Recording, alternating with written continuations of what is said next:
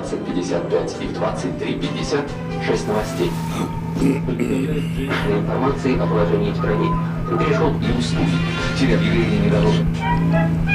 Зельберварк объявлял жертву приговор и сообщал, что лишает ее жизни лишь на основании собственного желания сделать это. Подкаст «Привет, это Валерий». Третий эпизод.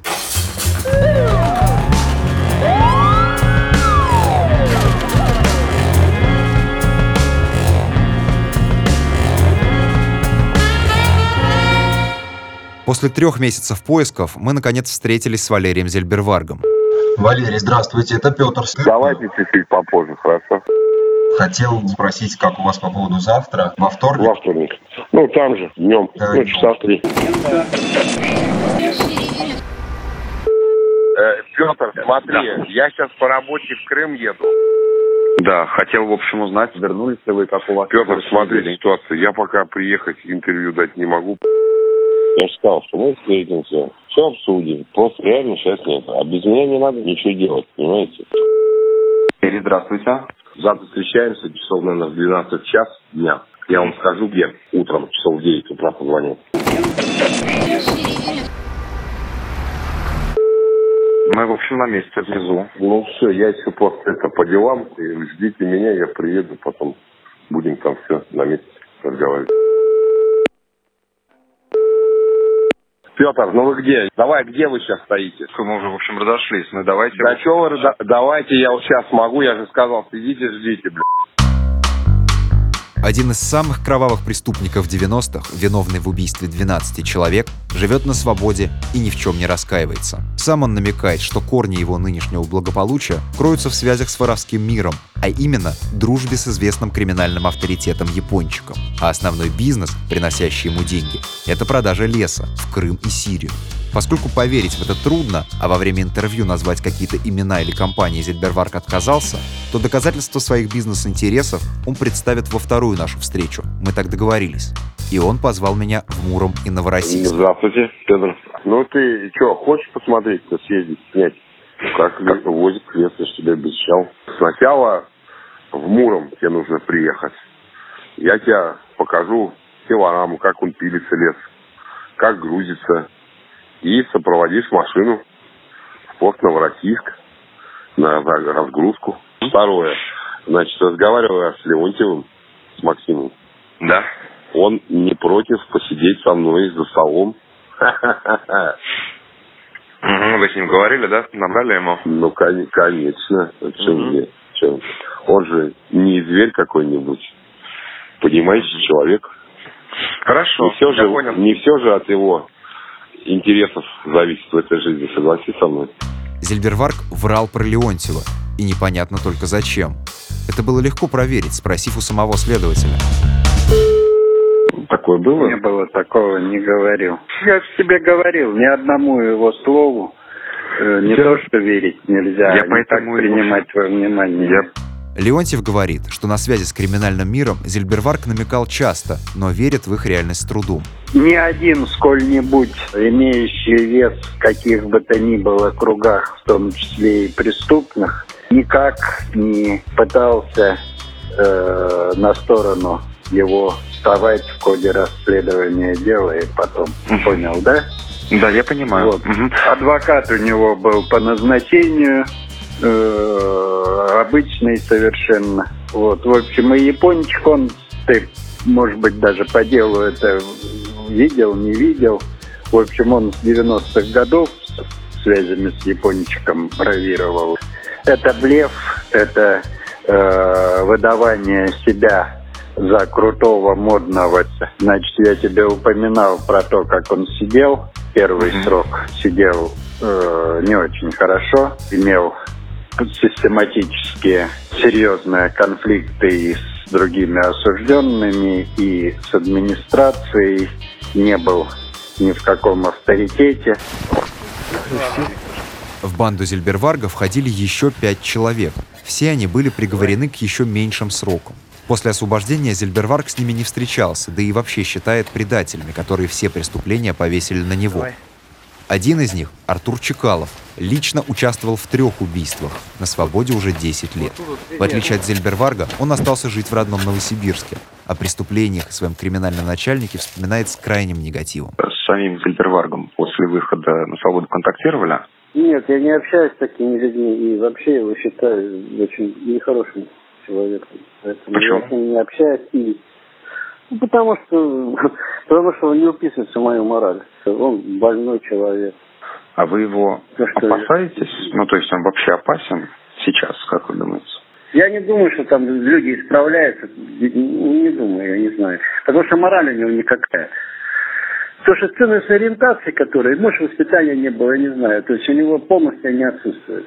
Если нормальный человек смотрит на кровь, там еще что-то, у него он, чувство жалости есть, а этого вообще ничего нет. Но сам Зильберварк в разговоре со мной не высказывал какого-либо сожаления, так скажем. Ну, значит, все еще впереди. Потому что у него голова больная. В связи Зельберварга с криминальным миром Чекалов тоже не верит. Ну, если бы он имел бы свою какую-то иерархию, там, тем более с такими ворами, вот, я не думаю, что он, во-первых, был бы в Новосибирске, и не думаю, что он бы занимался бы такими вещами. Это совсем другой уровень, он бы дверь крышевал бы, что Нет, я не думаю. Все указывало на то, что дружбу с япончиком Зельберварг просто выдумал. Однако одна деталь не давала поверить в это окончательно. По приговору срок Зельберварга истекал в 11 году, однако на свободу он вышел лишь в 12 Год ему прибавили за побег. Это открытые судебные данные. Зельберварг сбежал из колонии во Владимирской области осенью 2009-го. Незадолго до этого япончика расстрелял снайпер при выходе из московского ресторана. Он несколько месяцев лежал в коме, после чего умер. И ровно на момент пышных похорон на Ваганьковском кладбище Зельберварг исчезает из колонии. Месяц его ищет милиция, за это время он появляется на страницах газеты «Известия», где дает интервью о причинах смерти япончика. Газета его представляет как бывшего сокамерника криминального авторитета. После чего Зельберварга ловит милиция в московском метро. Дружил новосибирский убийца с криминальным авторитетом или нет, я так выяснить и не смог. Но то, что он был у него на похоронах, здесь Зельберварг, по-видимому, говорил правду. Я даже на похоронах был. 16 октября 2009 года. 2009. Вы, да, вас выпустили чуть раньше, ну, Я на, специально на похороны. я на колонии поселения сидел. А колония поселения у нас можно передвигаться где хочешь. Про Зельберварга вышел целый фильм криминальной России, благодаря которому о нем узнала вся страна. Но сам он говорит, что по мотивам его жизни написана и книга. В конце нулевых новосибирский писатель Алексей Маркс выпустил небольшой роман «Капкан судьбы» про героя Валерку, который попадает в тюрьму. Зельберварг говорит, что Валерка списан с него при помощи рассказов подельников. Я позвонил писателю Марксу и выяснилось, что они знакомы с детства, были соседями по двору. Лично знаком, так как мы жили в одном доме. Жили в разных подъездах, в разных школах учились, ну вот в одном доме жили. Пересекались нечасто, но потом он ушел на первую ходку. Но книга Маркса не о Зельберварге. У меня художественная литература, составленная из нескольких сюжетов, и даже что-то выдуманное, что-то просто детективная линия, вся продумана мной, э, часть там из моей жизни. Советовался я чисто по структуре тюремной. То есть вообще никакого отношения к Зельберваргу не имеет? Абсолютно никакого. Более того, Зельберварг после освобождения сам выходил на друга детства с предложением написать о себе книгу. Он хотел, наверное, чтобы я написал тоже о нем, именно о нем книгу. Ну, и было предложение о нем от него самого, через одноклассников. А, он вам писал, а когда? Да давно. Ну, И- после освобождения. Да, он, да, конечно. Да, я сказал, что я вообще не пишу в принципе, не то, что там вот эту тему я не хочу брать, продолжать вот детективный сюжет. Я просто сказал, что не пишу, так как это мне не принесло никаких ни финансовых, ни особо там, ну, моральных расчетов. Параллельно я продолжал созваниваться с Зельберваргом и снова и снова договариваться о встрече, на которой он бы смог доказать мне, что не врет про Крым и Сирию. Последний наш с ним разговор был такой. Слушай, ты можешь мне помочь? А, смотря чем. короче, э, ну, слушай, у меня деньги зависли на безнале. Это я тебе потом тоже при интервью расскажу. Мне нужно платеж 11 750 рублей проплатить за документы.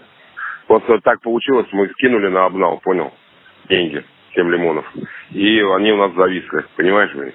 И у вас нету 1750 рублей, чтобы... Да нету, вот в том-то и дело, представляешь? Слушай, давай решишь в течение часа, пожалуйста. Помоги. Я тебе наличкой отдам завтра при встрече. Денег я ему не перечислил, больше он мне не звонил, мы с ним так и не встретились во второй раз. На этом моя история с Зельберваргом, я надеюсь, окончена.